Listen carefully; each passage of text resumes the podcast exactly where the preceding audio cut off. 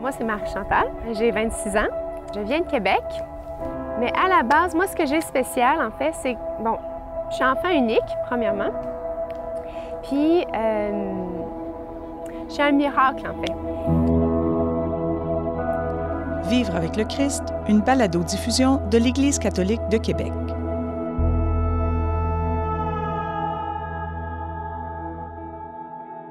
La balado Vivre avec le Christ cherche à donner la parole à ceux qui ont été touchés par la grâce. Cette série est animée par moi, Debra Prou, et mon fidèle collègue Martin Bolduc. Bonjour Debra. Bonjour Martin. Alors dans cet épisode, comme laisse entendre le, titre, on va rencontrer deux personnes qui à un moment précis dans leur vie ont compris euh, que le Christ était mort pour eux sur la croix. Ils ont compris ça dans leur tête, mais aussi dans leur cœur.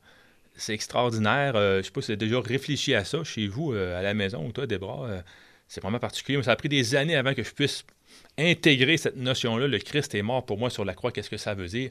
Euh, mais quand on médite sur ça, puis on finit par avoir des petites lumières, ça ouvre notre cœur, ça dilate notre cœur. Alors, c'est ce qui est arrivé à ces deux personnes, ces deux, ces deux femmes. Ces deux femmes, en fait, qui ont deux parcours vraiment différents, euh, je dirais peut-être même diamétralement opposés, mais qui ont vécu ce même renversement de cœur. D'abord, Brigitte Bédard, vous la connaissez peut-être de nom ou de visage. Euh, vous l'avez peut-être vue à la Victoire de l'amour euh, à la télévision ou en conférence. Elle donne des conférences partout au Québec. Ou encore, euh, elle est journaliste pour le magazine Le Verbe, entre autres. Et puis, elle a des capsules sur notre site web, cdq.tv, des petites mini-capsules bien amusantes. Là, le mot de Brigitte, vous pourrez aller voir ça. Alors, vous avez vu Brigitte peut-être à la télévision, mais peut-être que vous ne connaissez pas son témoignage profond. Brigitte a connu la consommation excessive, et là de tout, drogue, alcool, sexe à outrance. Elle était toujours dans la séduction pour combler son vide intérieur. Elle a vécu dix ans de thérapie il n'y a rien qui l'a tirée de cet enfer jusqu'à sa rencontre avec le Christ et sa conversion radicale. Alors, on a enregistré ce témoignage-là, c'est lors d'une soirée de louanges et de prières euh, euh, à la chapelle des Jésuites dans le Vieux-Québec. Alors, euh, on était dans une pièce isolée, mais on entend un petit peu en arrière la rumeur de la louange. Portez oreille, vous allez peut-être entendre un petit peu des chants de louange derrière son témoignage. Alors, bonne écoute.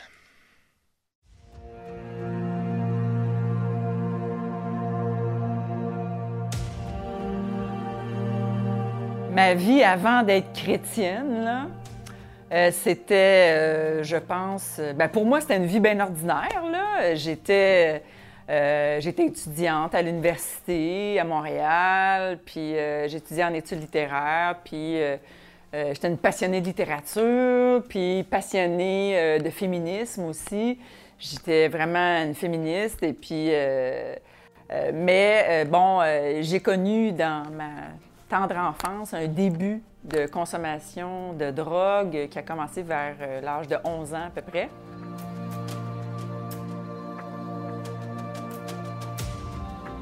Euh, fait que de 11 ans jusqu'à l'âge de 22 ans, j'ai consommé euh, quasiment tous les jours. Dans les dernières années, c'était de la cocaïne, euh, avec euh, beaucoup d'alcool.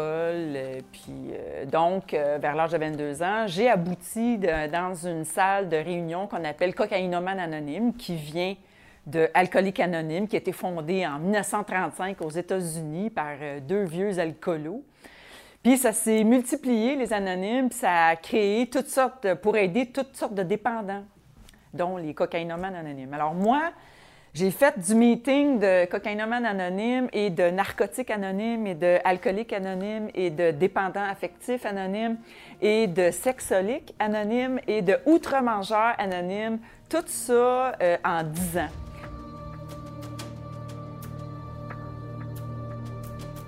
Puis, qu'est-ce que j'ai réalisé, c'est qu'au bout de dix ans, j'étais encore pire que j'étais que quand je suis rentrée dans une salle de meeting. Parce que dans le programme de rétablissement des anonymes, ça dit qu'il faut que tu mettes Dieu dans ta vie. Tout, c'est un programme qui est fait en 12 étapes. Et dans 11 étapes sur 12, ça parle de Dieu. C'est un mouvement profondément spirituel.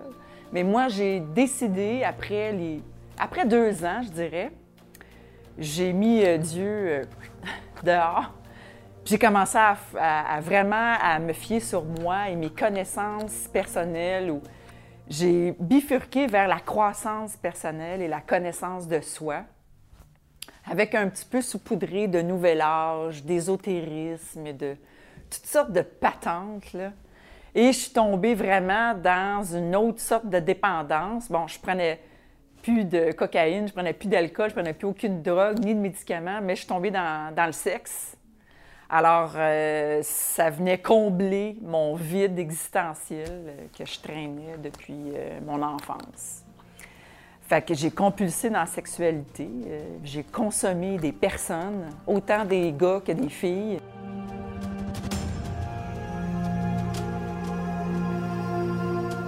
je me couchais le soir, j'étais pas bien. J'étais pas en paix. J'étais jamais en paix.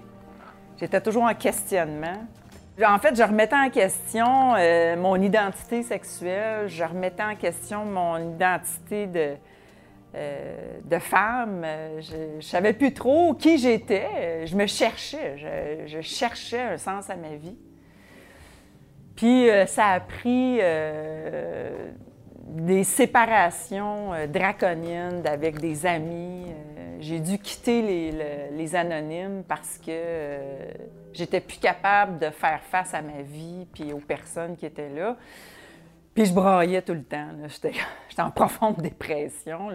J'avais des idées suicidaires tout le temps, tout le temps. Puis dans une salle de réunion où j'allais une fois de temps en temps à l'autre bout de la ville pour être sûr que plus personne me voit, il euh, y a un gars qui arrive comme ça, un membre qui était là, puis que je côtoyais un petit peu, puis qui me donne un, papier en me disant Tu devrais aller à l'abbaye de Saint-Benoît-du-Lac, Brigitte. Tu devrais aller faire un inventaire minutieux de toi-même. Euh, bon, il faut dire que dans le mouvement des anonymes, l'inventaire moral et minutieux de soi-même, c'est la quatrième étape. Donc, sur les douze étapes, ça arrive. Mais j'en avais fait plein, moi, dans mes dix ans, des quatrième, cinquième étapes, ou la cinquième étape, tu vas dire à quelqu'un d'autre toute ta liste là, de, de ressentiments, de, de déficiences, de défauts de caractère. Donc, j'en avais fait plein, mais ça ne réglait pas mon problème. Mais ce que je savais pas, c'est que mon problème, je l'aurais résolu si j'avais mis Dieu dans ma vie au lieu de mettre la volonté de Brigitte, fallait que je mette la volonté de Dieu.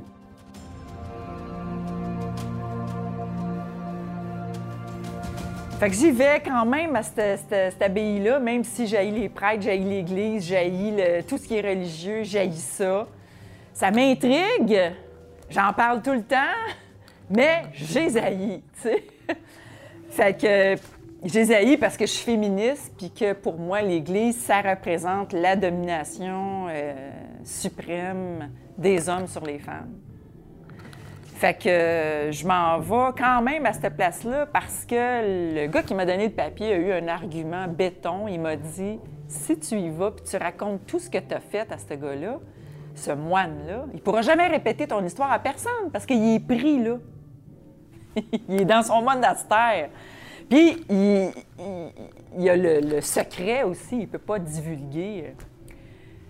C'est pas tombé dans l'oreille d'une sourde parce que j'avais tellement de choses que j'avais faites que je regrettais que je suis allée. Puis, je suis allée là, j'ai rencontré ce moine-là pendant trois jours de temps, une heure le matin, une heure l'après-midi. Il me redonnait rendez-vous le matin, il me redonnait le rendez-vous de l'après-midi.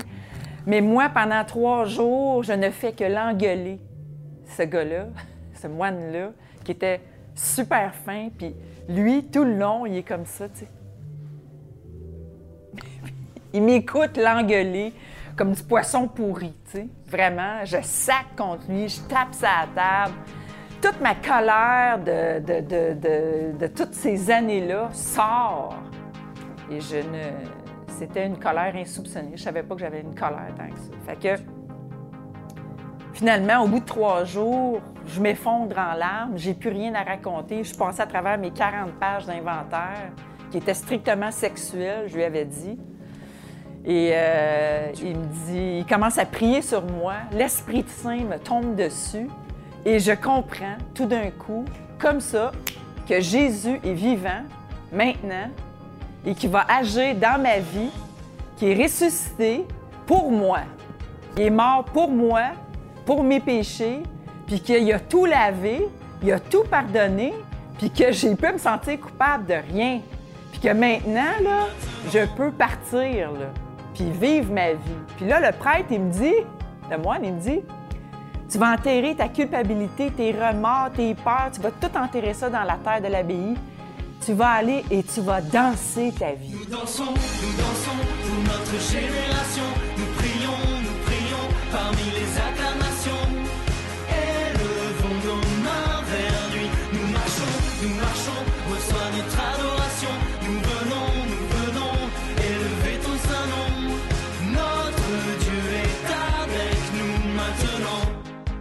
Ça a été vraiment un apprentissage, mais je dirais que l'apprentissage majeur dans ma vie, ça a été d'apprendre c'était quoi la chasteté. Pour moi, puis pour moi, ça a vraiment été la porte d'entrée à ma libération, ma libération sexuelle. J'ai vraiment vécu une libération sexuelle. J'avais des fausses idées sur ce qui était la chasteté. Puis ça m'empêchait de lire. Alors, j'ai beaucoup lu sur la chasteté. Il y a des auteurs qui ont écrit vraiment des choses extraordinaires. C'était quoi la chasteté? Non, c'est, c'est plus que la continence. C'est plus que de ne pas coucher à gauche pas à droite. C'est pas mal plus que ça. C'était vraiment pour moi une nouvelle façon d'apprendre euh, à marcher, une façon nouvelle d'apprendre à vivre. Tout était à repenser, tout était à, revoir dans ma vie, tu sais, ma, façon de me tenir, ma façon de me vêtir, mais tout ça, c'est, très extérieur, je dirais. Euh, c'était une nouvelle façon d'entrer en relation avec les autres où là, la séduction avait plus vraiment sa place, je, je m'observais comme Ah, ah, gadon, je suis dans la séduction. Là. Ah, gadon, je suis tout le temps dans la séduction, moi, coudon. c'était, c'était toujours ça, tu sais. Donc, qu'est-ce que ça voulait dire dans la séduction? C'est pas que c'est mauvais, c'est pas. Je me jugeais pas. Je voyais que ce que ça voulait dire pour l'autre, c'est que je voulais quelque chose. Donc, mon approche n'était pas gratuite.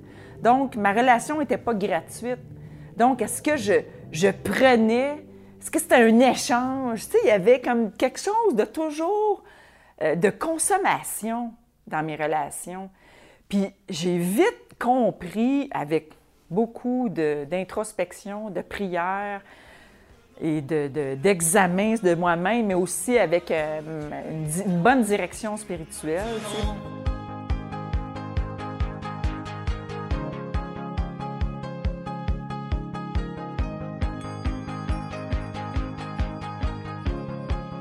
J'étais beaucoup portée à me culpabiliser d'un paquet d'affaires. Puis non, la culpabilité, ça vient pas de Dieu.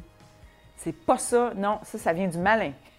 Donc, il fallait que je réapprenne vraiment m'accueillir avec les yeux de Dieu. Puis pour moi, la chasteté, c'était beaucoup ça. C'est vraiment un amour inconditionnel envers moi-même. Apprendre à revoir mon corps, puis d'accepter aussi que je suis une créature de Dieu. Alors, je ne suis pas Dieu. Il y a des limites que je dois respecter, limites euh, dans la différence des sexes. Euh, pour moi, il y avait toute une reprogrammation, je dirais, à faire. Puis, ben là, c'était de réapprendre, d'apprendre la sexualité avec un homme.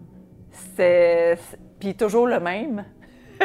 Juste lui, toujours le même, sur une base, tu sais, ça va faire 10 ans qu'on est mariés cette année.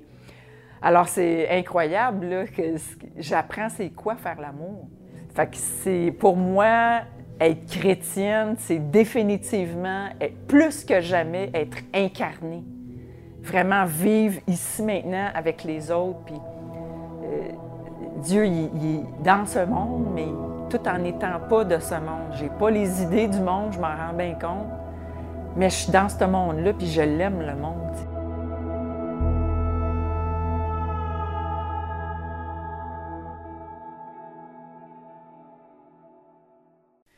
Mon problème, je l'aurais résolu si j'avais mis Dieu dans ma vie au lieu de la volonté de Brigitte. Moi, je trouve ça vraiment fort. C'est comme le moment tournant là, où on comprend qu'on ne peut pas se relever seul, mais seulement avec l'aide du Seigneur. Puis des fois, ça, on l'oublie. En effet, Deborah, effectivement. Alors, notre deuxième témoignage, celui de Marie Chantal, est un petit peu différent de lui de Brigitte. hein. Le parcours euh, de Brigitte est euh, diamétralement opposé, on pourrait dire, à celui de Marie Chantal, qui est comme un long fleuve tranquille. Euh, bonne petite fille, euh, étudiante modèle à l'université, euh, toujours un- été baignée dans la foi, mais elle a comme eu un renversement lorsqu'elle a découvert que Jésus était mort pour elle sur la croix. Comme de quoi, peu importe notre parcours, il y a ce moment de vérité qui nous attend dans notre vie. Bonne écoute.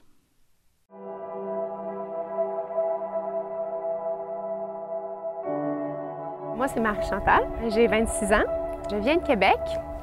Mais à la base, moi, ce que j'ai spécial, en fait, c'est bon, je suis enfant unique, premièrement. Puis, euh, je suis un miracle, en fait.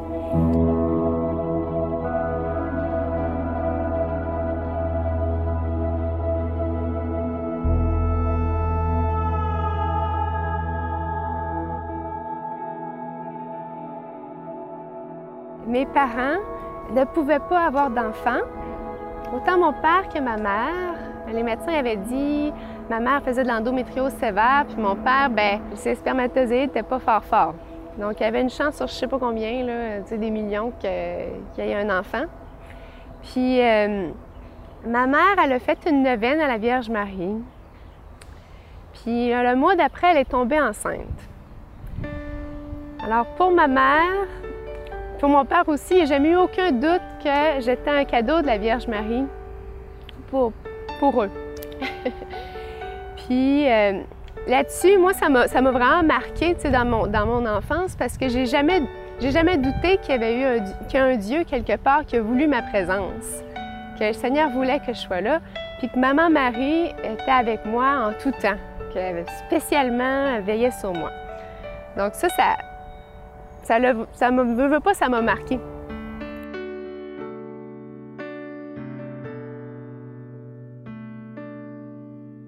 Moi, comme adolescente, pour vous donner un peu un, guideline, j'ai, toujours été une, gentille fille. J'ai toujours été une fille calme, une fille douce. Euh, j'ai jamais fait.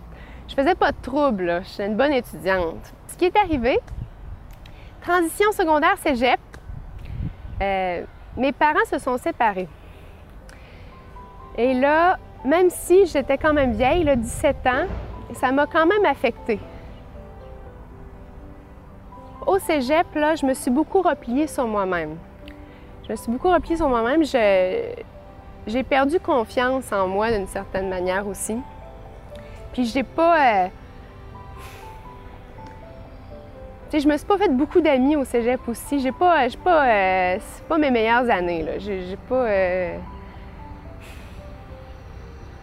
c'était. J'ai pas, pas rencontré beaucoup de monde. Puis j'essayais aussi de m'isoler. Je m'isolais un peu. Et là, mais quand je suis arrivée à l'université, je marchais dans le corridor, puis j'ai croisé, euh, un groupe euh, CCO Mission Campus, donc Catholic Christian Outreach, qui c'est un groupe euh, qui se trouve dans les universités, dont le but, c'est de permettre aux étudiants de rencontrer le Seigneur. Puis là, ben, moi, j'étais ouverte. hein. J'étais déjà ouverte à, la foi. Puis je me suis dit, ben, ça serait intéressant. J'aimerais ça, participer à ça. Et là, avec, je commençais avec CCO Mission Campus comme ça. Puis euh, eux autres, ils organisaient des événements euh, une fois par session, deux fois par session. Ça s'appelait des épicentres. Que c'était comme une soirée de prière où est-ce qu'il y avait un enseignement, il y avait euh, un temps de louange, un temps fraternel, puis il y avait un témoignage. C'est au moment du témoignage de, la jeune fille en avant, dans le fond, qui, qui venait d'Ontario, puis elle étudiait dans le même programme que moi. Puis dans la manière qu'elle expliquait son, témoignage, c'est- ça disait vraiment que elle, le Seigneur, là, sais, au moment, au moment qu'il est mort sur la croix, ben, il est mort pour elle. Puis au moment de sa mort, ben, il pensait à toutes les âmes futures qu'il était en train de sauver. Sais, puis il pensait, il pensait à moi. Puis là, c'est dans la manière qu'elle disait ça. Puis là, quand, quand elle a vraiment dit le, le Kering, tu sais, d'en face de moi, ça m'a bouleversée. Je me suis mis à pleurer. Je me suis dit, mais voyons, voyons, il n'y a jamais personne qui m'a dit ça aussi clairement que ça. Que le Seigneur était mort pour moi, puis qu'il pensait à moi. Suite à cette soirée-là, là, ma vie a commencé à changer parce que je voulais vraiment connaître le Christ. Je voulais vraiment apprendre à connaître celui qui m'aime au point de mourir pour moi sur la croix.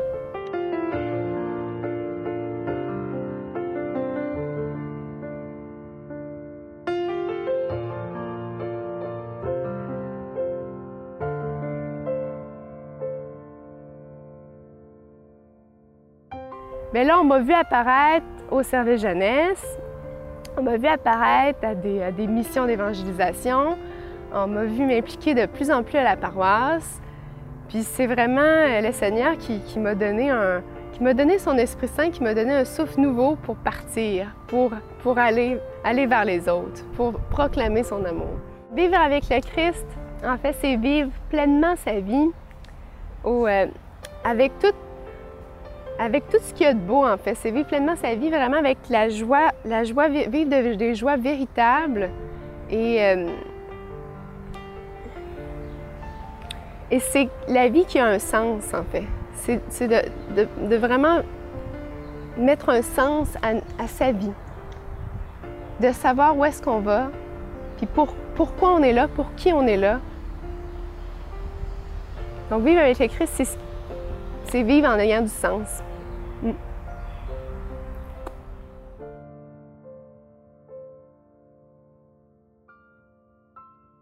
Alors, Déborah, Marie-Chantal a dit quelque chose d'une profondeur inouïe, que lorsque Jésus est mort sur la croix, il pensait à elle. Et il pensait à toutes les âmes futures. C'est impensable pour nous. C'est des milliards et des milliards de personnes auxquelles Jésus a pensé sur la croix. Mais quand on se rend compte qu'il est Dieu, c'est tout à fait possible. Mais c'est quand même difficile pour une petite tête euh, comme la mienne de synthétiser cela. Mais c'est quand même un beau sujet de méditation et je vous invite euh, à y réfléchir, hein, méditer sur cela, le, Christ qui est mort pour nos péchés et qui pensait à nous personnellement. Puis vous avez compris que c'est notre habitude là, à chaque épisode de prier avec vous. Cette fois-ci, je propose qu'on prie pour ceux qui ont besoin de cette certitude-là, là. ceux qui auraient besoin de sentir au plus profond d'eux-mêmes que Jésus est venu pour eux personnellement. Alors de moi, ma culture biblique parfois fait défaut. Rappelle-moi, c'est qui euh, le sage au temple qui a reconnu Jésus lorsqu'il était présenté au temple? C'est-tu Zacharie? Euh, Siméon? Ah, c'est Siméon, ok, oui. C'est ça, c'est pas, je dis ça de même. Là. C'est ça. Bon, OK. Donc, il y a le cantique de Siméon. Et Siméon a reconnu dans Jésus euh, le Sauveur. Et à toutes les soirs, quand on prie les complis, on a ce cantique de Siméon-là que, que l'on chante. Alors, euh, comme prière, euh, aujourd'hui, on pourrait euh, simplement, je vais vous chanter ce petit chant-là. Et euh, vous irez lire par après, peut-être, euh, sur Internet, vous allez le trouver, le cantique de Siméon. Comment dirais-je, ça nous inspire à reconnaître Jésus comme notre Sauveur. Et maintenant, ô Maître souverain, tu peux laisser s'en aller ton serviteur dans la paix, selon ta parole, car mes yeux ont vu le salut que tu prépares à la face des peuples lumière qui éclaire les nations et gloire de ton peuple Israël. Amen. Donne-nous, Seigneur, de reconnaître en toi le petit enfant de la crèche et le petit enfant du temple, notre Sauveur, celui qui peut répondre à nos soifs les plus profondes celui qui est mort pour nous sur la croix, celui qui nous donne son Esprit Saint, sa force, invincible pour traverser notre vie remplie parfois d'embûches et d'épreuves. Et ce Sauveur aussi qui veut de tout son cœur nous accueillir au ciel auprès de lui. Et nous te prions aussi, Seigneur, pour tous ceux qui ne te connaissent pas, tous ceux qui ne savent pas le salut que tu es venu leur apporter. Mets sur leur chemin des gens qui pourront témoigner de toi, qui pourront leur faire connaître ton salut et ton amour immense pour nous. Amen. Alors nous espérons que vous avez été touchés ou inspirés par ces témoignages. Alors, on vous invite à partager vos commentaires avec nous euh, via euh, la- notre page Facebook, le site web cdq.tv ou euh, par courriel aussi euh, que vous trouverez sur le site internet ecdq.tv. Alors, sur notre site, vous trouverez aussi une multitude d'enseignements et de témoignages que vous pourrez partager euh, par vidéo à vos proches, à ceux qui peut-être ont des moments de souffrance aussi, euh, qui pourront se reconnaître dans ces témoignages. Alors, on vous invite à partager euh, le plus possible avec les gens autour de vous. Alors, merci de votre écoute. Abonnez-vous à la balado pour recevoir tous nos nouveaux épisodes. Et puis, dans le prochain épisode, nous basculons dans un monde de bonheur, deux témoignages lumineux où rayonne la joie du cœur que seul Dieu peut apporter. J'ai bien d'entendre ça. À la prochaine. À la prochaine. Vivre avec le Christ est une production de l'Église catholique de Québec, réalisée par Debra Prou, animée par Martin Bolduc et Debra Prou. Le témoignage de Brigitte est réalisé par Martin Bolduc, la musique par Kevin McLeod, incompetech.com. Le témoignage de Marie Chantal est réalisé par Martin Bolduc. Visitez www.ecdq.tv.